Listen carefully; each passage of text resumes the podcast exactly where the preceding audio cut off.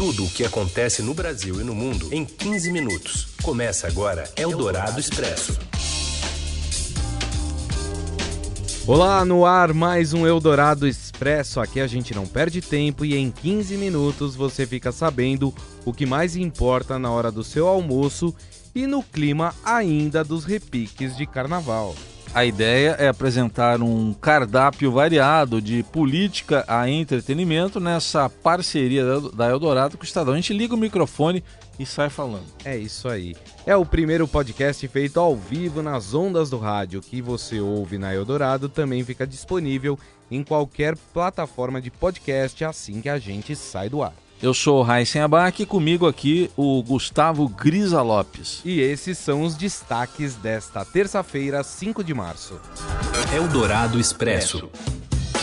Bloco do Quem Indica corre solto na Câmara dos Deputados. Oito de cada dez funcionários comissionados são indicações políticas. Sem dinheiro, após a reforma trabalhista, sindicatos arrecadaram 90% a menos com o fim da obrigatoriedade do imposto pago pelos trabalhadores. E tudo sobre o Carnaval do Rio, que teve sete escolas na segunda noite de desfiles. E em São Paulo, a campeã será conhecida hoje. Eldorado Expresso.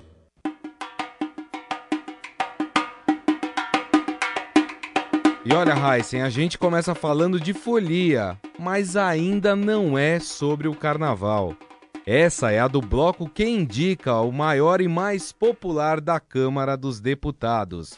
Um levantamento do Estadão Broadcast mostra que a casa mantém 80% do seu quadro de funcionários com indicações políticas. Ao todo, são 11.817 cargos comissionados, número que deve aumentar com contratações feitas pelos novos parlamentares. Cada deputado tem R$ 111.600 por mês para pagar salários até 25 funcionários do gabinete. Na prática, boa parte desses servidores dá expediente nas bases eleitorais dos congressistas. Há também situações em que os cargos são usados para contratar políticos sem mandato, como é o caso da ex-senadora Vanessa Graziotin, do PCdoB do Amazonas. Ela foi nomeada no mês passado no gabinete da deputada Perpétua Almeida, do PCdoB do Acre, após não se reeleger. A ex-parlamentar argumenta que, após 30 anos de mandatos, não ficou rica e precisa trabalhar. Eldorado Expresso. E sindicatos de trabalhadores e de patrões perderam recursos com o fim da obrigatoriedade da contribuição sindical, como era esperado. Dados oficiais mostram que em 2018, primeiro ano cheio da reforma trabalhista, a arrecadação do imposto caiu quase 90%. O valor baixou de 3 bilhões 640 milhões de reais em 2017 para 500 milhões no ano passado. E a tendência é que esse valor seja ainda menor em 2019. O efeito foi uma brutal queda dos repasses às centrais, confederações, federações e sindicatos, tanto de trabalhadores como de empregadores. E muitas das entidades admitem a necessidade de terem de se reinventar para manter as, as estruturas e a prestação de serviços. Além de cortar custos com pessoal, imóveis e atividades, incluindo colônia de férias, as alternativas passam por fusões de entidades essas fusões até já estão acontecendo.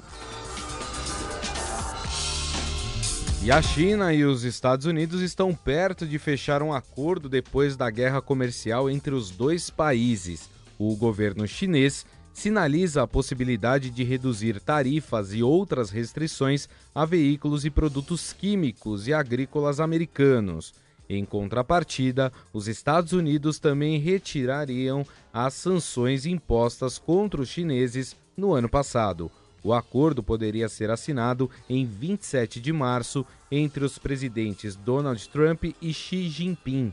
O colunista de política da Rádio Eldorado, Alexandre Garcia, considera que um acerto entre americanos e chineses poderá ser bom também para quem? Para o Brasil.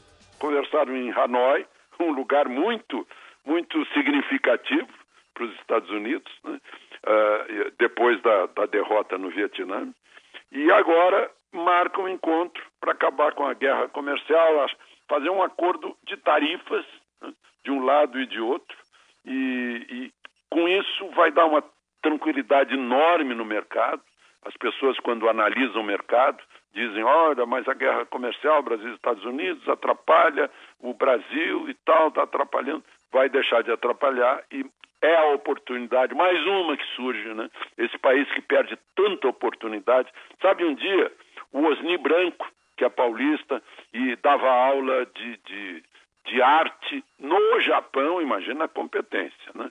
E uh, me disse lá em Tóquio, olha, agora eu tenho certeza que o Brasil, o Brasil, que Deus é brasileiro. Eu disse, mas por que, Osni? Porque aqui do outro lado do mundo dá para a gente ver perfeitamente que Deus põe oportunidade na porta da frente do Brasil, o, o Brasil joga fora na janela dos fundos. Deus insiste, manda outra oportunidade, o Brasil joga fora também. Deus insiste, ainda manda uma terceira, uma quarta, uma quinta oportunidade, e o Brasil sempre jogando fora. Portanto, Deus só pode ser brasileiro para ajudar um país tão bobo assim. Eldorado Expresso.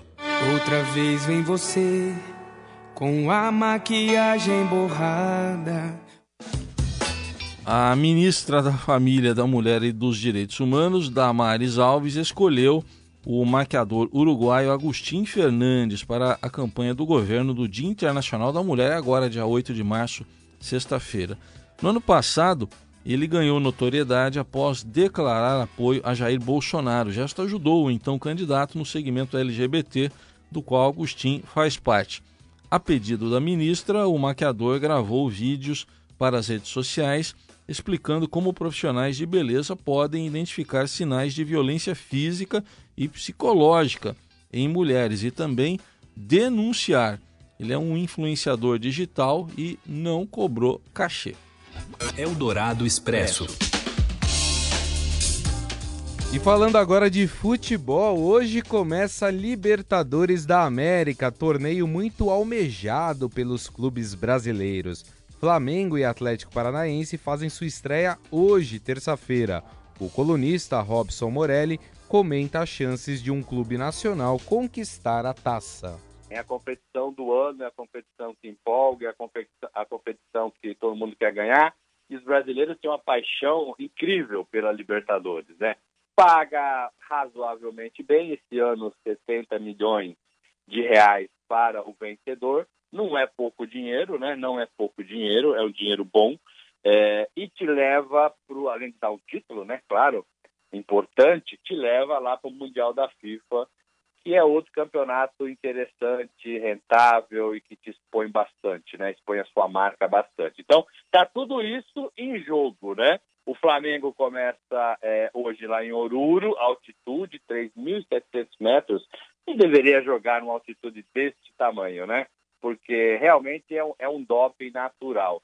O, o, Flamengo levou oxigênio, o Flamengo vai para o local do jogo horas antes do jogo, então tem toda uma movimentação diferente, uma condição diferente para as equipes. Mas a nossa grande Sul-América é assim, né? É, é Flamengo, Grêmio, Cruzeiro, Palmeiras, são times interessantes. O Atlético Mineiro tá, já está embalado, né? O Atlético Mineiro vem vem desde a primeira fase, né, ali, pré-Libertadores, tentando e conseguindo se classificar, então já está embalado na competição, isso ajuda. Então, começa hoje uma competição a mais interessante para o futebol brasileiro. Então tá aí, Morelli falando da Libertadores, começando hoje jogos, amanhã também importantes a fase de grupos tendo início. É o Dourado Expresso. Tudo o que acontece no Brasil e no mundo em 15 minutos. E a segunda noite de desfiles das escolas de samba do Rio de Janeiro foi marcada pela emoção e pela crítica social. As duas escolas de samba de maior torcida, Mangueira e Portela, arrebataram o público. Além delas, outras cinco escolas encerraram os desfiles do grupo especial do Carnaval do Rio. São Clemente, Vila Isabel, União da Ilha, Paraíso do Tuiuti e Mocidade Independente de Padre Miguel. O repórter Fábio Grelê acompanhou as apresentações que só terminaram na manhã de hoje e conta como foi a reação do público no sambódromo. Basicamente, o, essas duas é que, é que emocionaram, é que levaram a, a, a, a plateia a, aos aplausos e a terminar os desfiles. As duas escolas terminaram os desfiles aos gritos de é campeão. É, principalmente a Mangueira, é, que trata, tratou de um tema mais atual. Né? A Clara Nunes é uma cantora muito identificada com a Portela, mas que já morreu em, em 1983. Então, embora ainda muito lembrada, não, não, não envolve a, a comoção da, da Marielle Franco, que é um episódio mais recente e mais traumático também. A apuração acontece amanhã à tarde no Sambódromo e são nove quesitos. Enfim, o resto é, é expectativa. São aqueles quesitos tradicionais, os uh, quesitos semelhantes àqueles usados na, na apuração das escolas de samba de São Paulo, que vai determinar as seis escolas que vão voltar a desfilar no desfile das campeãs no próximo sábado e as duas rebaixadas. Isso se a liga novamente não virar a. Nota 10. É isso aí. Em São Paulo a expectativa é para quem vai à taça do Carnaval Paulistano. A apuração dos desfiles do grupo especial e também do grupo de acesso acontece hoje a partir das três da tarde no Sambódromo do AMB. Este ano com uma novidade, se duas ou mais escolas terminarem empatadas em primeiro lugar, ou na zona do rebaixamento, serão consideradas todas as notas descartadas de todos os quesitos. Normalmente é descartada a menor nota, mas se houver empate, então voltam todas para o bolo. Até o ano passado, o primeiro critério de desempate era o das notas do último quesito definido por sorteio. A ordem dos quesitos será bateria, samba enredo, evolução, fantasia, harmonia, comissão de frente, mestre-sala e porta-bandeira enredo e alegoria. E sem perder tempo, senão o bloco passa, vamos até Pernambuco, onde a repórter Juliana Mesarroba traz informações do Carnaval de Olinda. Boa tarde, Raíssa. Boa tarde, Gustavo. Boa tarde, ouvintes. Estamos aqui no último dia do Carnaval. Hoje em Olinda o dia começou cedinho. Teve o 32º desfile do, dos bonecos gigantes de Olinda. Eles que esse ano completam 100 anos no nosso Carnaval. Hoje também aqui pelas ladeiras de Olinda vão passar mais de 70 blocos. E em Recife tem a festa de encerramento do carnaval, com mais de 16 horas de shows, por mais de 48 polos espalhados pela cidade. Logo mais a gente volta com mais informações aqui do último dia de carnaval de Recife e Olinda. E para fechar a edição de hoje, aqui do Eldorado Expresso, o presidente Jair Bolsonaro acordou inspirado pela terça de carnaval. Ele publicou na conta dele no Twitter um vídeo em que um cantor rebate críticas feitas por Daniela Mercury e Caetano Veloso na música Proibido Carnaval, que foi lançada há um mês. A gente mostrou aqui já. Sem citar o nome da dupla, Bolsonaro escreveu que dois famosos acusam o governo Jair Bolsonaro de querer acabar com o carnaval. E ele diz que a verdade é outra: esse tipo de artista não mais se locupletará da lei Rouanet, nas palavras aí de Bolsonaro. Vamos ouvir a marchinha que foi publicada aí pelo presidente. Essa marchinha vai para o nosso querido Caetano Veloso e a nossa querida Daniela Mercury. Chupa!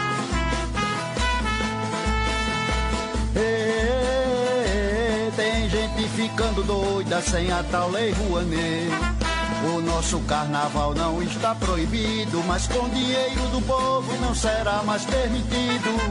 O nosso carnaval não está proibido, mas com dinheiro do povo. Ah, isso foi compartilhado pelo presidente Jair Bolsonaro nas redes sociais com chupa e tudo. É isso mesmo, Raiz. A gente fica por aqui com o Redorado Expresso. Tchau. Tchau. Parasita, com dinheiro ou sem dinheiro, o Brasil vai se esmaldar. Povo dessa terra não é parasita. Com dinheiro ou sem dinheiro, o Brasil vai se esmaldar. Você ouviu Eldorado Expresso tudo o que acontece no Brasil e no mundo em 15 minutos.